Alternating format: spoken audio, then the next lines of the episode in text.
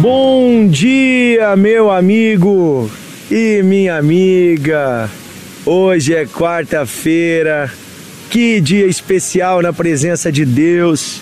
Estamos aqui para mais um devocional de fé. Estamos meditando na palavra de Deus sobre os dons do Espírito Santo. Você é meu convidado a cada dia meditar na palavra de Deus, aprender da palavra de Deus, crescer em comunhão com a palavra. Essa palavra que é viva, é esperança, é alegria, esta palavra que transforma o homem de dentro para fora. Ontem nós meditamos na primeira parte do versículo 10 de 1 Coríntios 12, 10, onde Paulo fala sobre quatro dons do Espírito Santo, dentro de um contexto onde ele está listando muitos dons, né? Nesse versículo fala de quatro. Ele fala sobre o dom de operação de milagres e o dom de profecia que nós comentamos ontem. E hoje eu quero comentar sobre os dois últimos dons que ele vai falar aqui. Ele diz: A outro concede o mesmo Espírito o discernimento de espíritos, e a outra pessoa a variedade de línguas, e a outro a capacidade de interpretá-las. Então aqui quero falar sobre esses três dons que Paulo está nos falando no final do versículo 10 de 1 Coríntios, capítulo 12.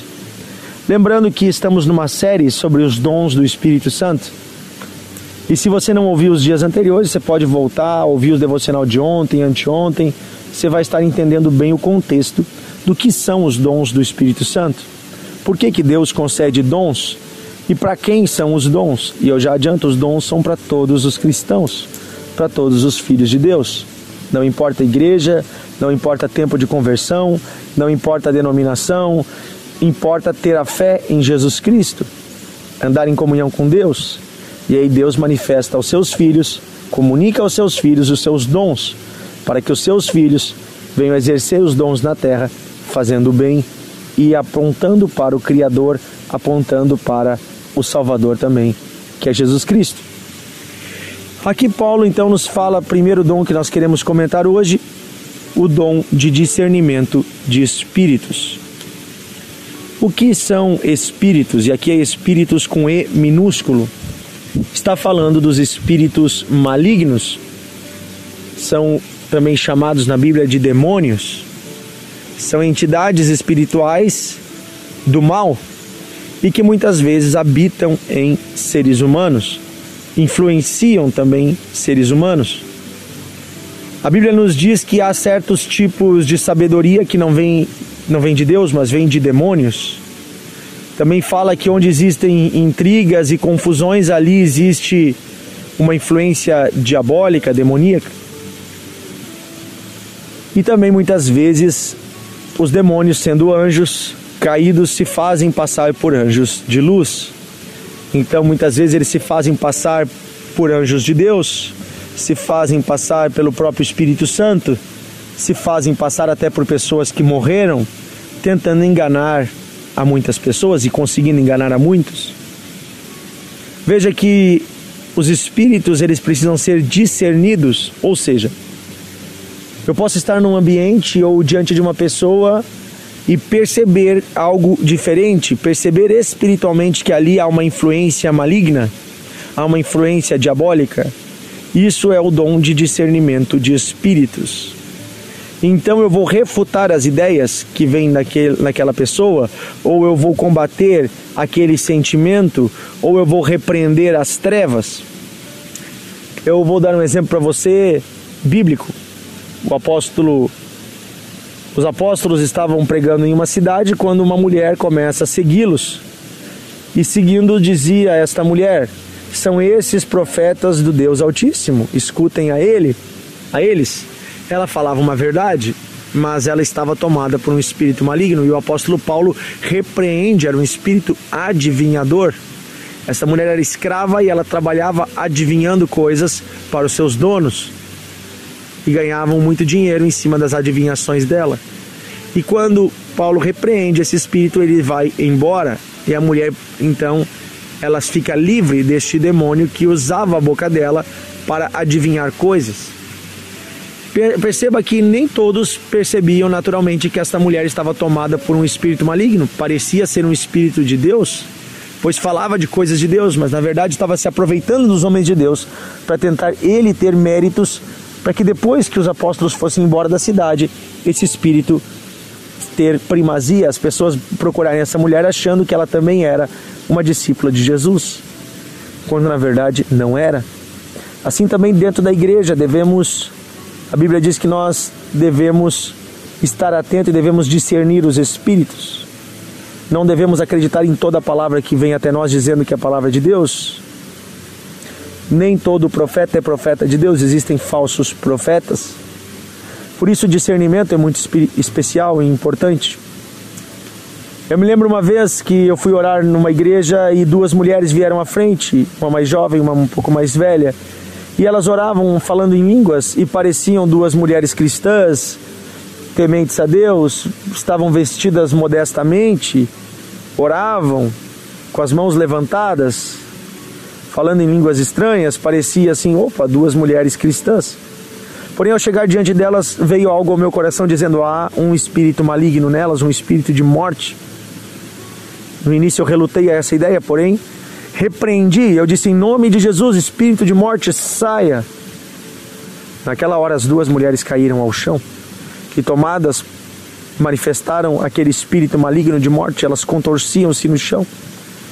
Levamos elas para a sala onde ministramos a libertação, conversamos com elas e depois descobrimos era uma mãe e uma filha e elas tinham decidido que iriam tirar a vida aquela noite e disseram: Vamos à igreja a última vez para depois voltar para casa e tomar o veneno e se matar e nos matarmos. E elas tinham esse plano em mente. Estavam dominadas por um espírito de morte que estava cegando elas para não enxergarem a esperança, a bondade e a vida de Deus.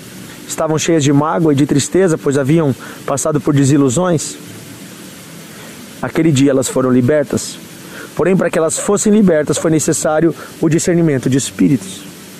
Assim também Deus opera por nosso meio, por meio da igreja, discernindo os espíritos.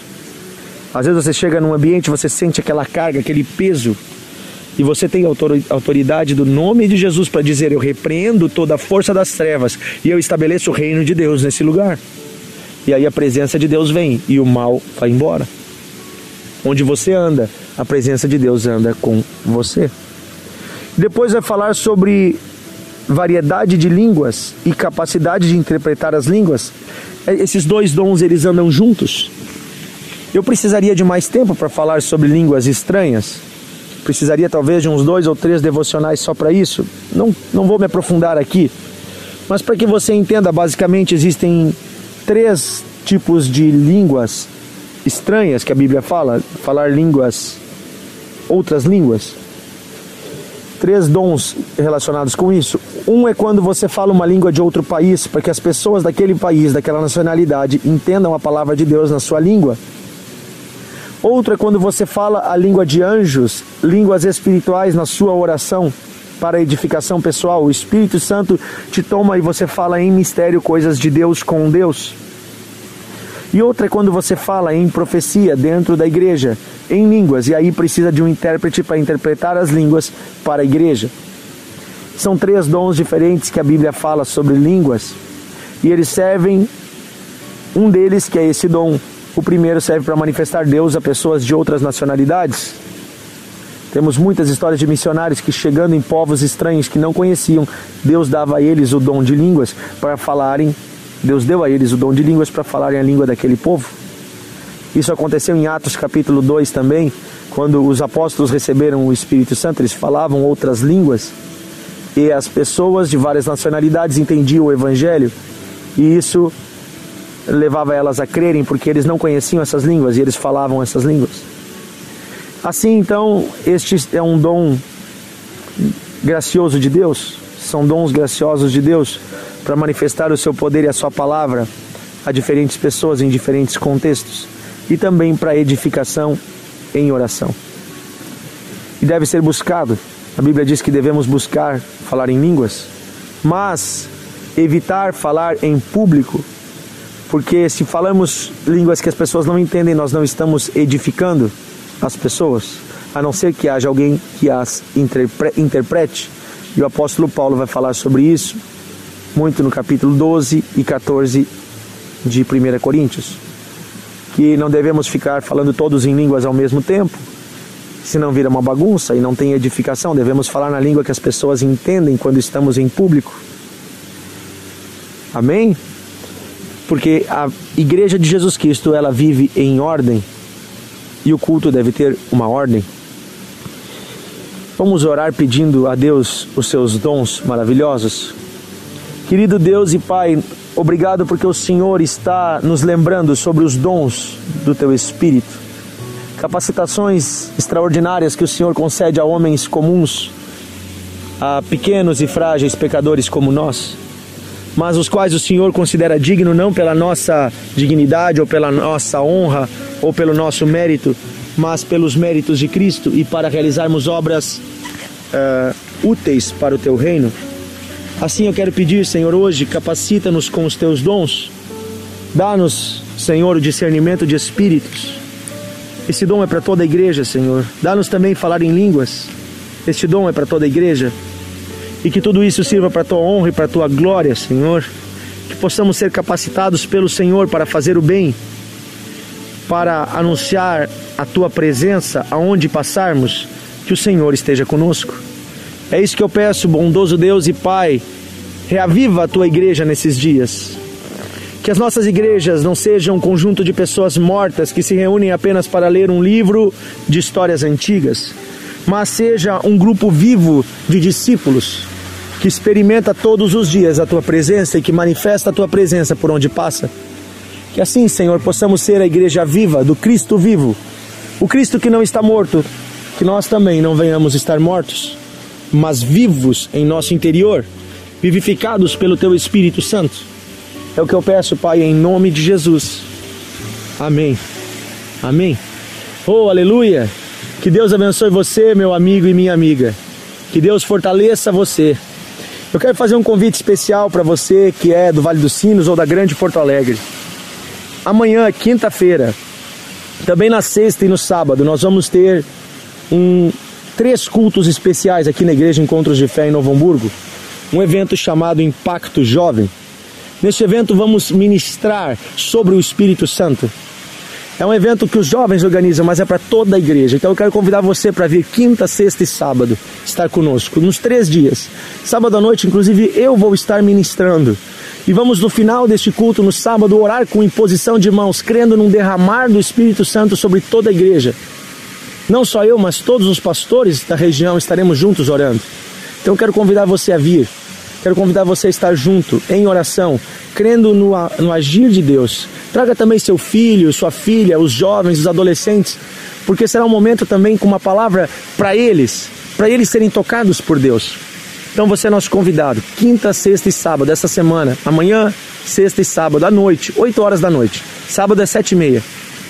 Impacto Jovem em Novo Hamburgo, Nações Unidas 2804, na Igreja Encontros de Fé em Novo Hamburgo. Coloca no seu GPS aí no Google, você vai encontrar Igreja Encontros de Fé de Novo Hamburgo. Grande abraço e até amanhã em nosso devocional de fé.